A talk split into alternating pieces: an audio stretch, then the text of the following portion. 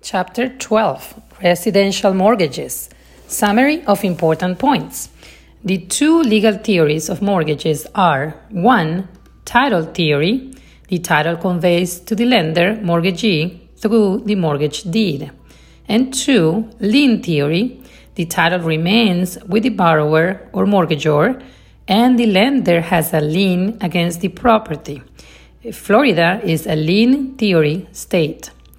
The two instruments created with a mortgage loan are 1. The promissory note, the promise to repay and represents the legal evidence of the debt, and 2. The mortgage, which creates the lien interest and pledges the property as security for the debt.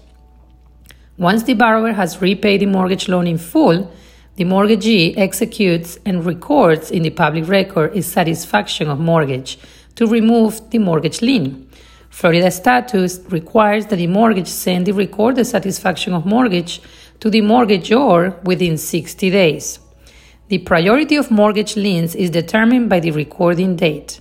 The oldest recorded mortgage has the higher priority and its first mortgage. Later recorded mortgages have a lower priority and are called second mortgages or junior mortgages. The acceleration clause authorizes the mortgagee to accelerate the due date of the entire unpaid loan balance if the mortgagor fails to fulfill any promises stated in the mortgage instrument. The due on sale clause allows the mortgagee to call due the outstanding loan balance plus accrue interest. The clause prevents another party from assuming the mortgage. The deficiency clause in title theory requires the lender to convey legal title to the borrower once the debt is repaid. In a lien theory, this clause requires the lender to release the mortgage lien when the debt is repaid. The amount of cash the buyer pays is called the down payment. The loan to value ratio is the percentage of the purchase price or appraised value, whichever is less, that the buyer has to borrow. The owner's equity is determined by subtracting the mortgage balance from the current market value of the property. Many lenders require the borrower to pay monthly installments of 1 divided by 12 of the total estimated annual property taxes and hazard insurance premium. The lender holds the installments in an escrow account and pays the property taxes and insurance premium from the impound account when they are due. Discount points are upfront charge paid at closing to increase the lender's yield. One discount point is equal to 1% of the loan amount.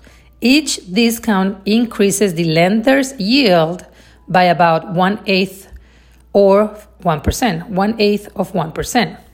Assignment of mortgage transfers ownership of a mortgage and note from one company or individual to another. A contract for deed is another type of financing agreement. The buyer agrees to pay, make payments to the seller over time, but unlike a mortgage, the seller retains legal title until all payments have been made. A short sale occurs when the lien holder agree to allow the property to be sold for an amount less than what is on or to satisfy the mortgage.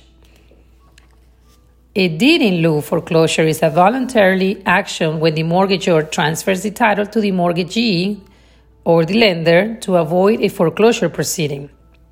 Equity of redemption allows the mortgagor to prevent foreclosure by paying the mortgagee the principal and interest due plus any expenses and mortgagee has incurred the mortgagee has incurred in attempting to collect the debt.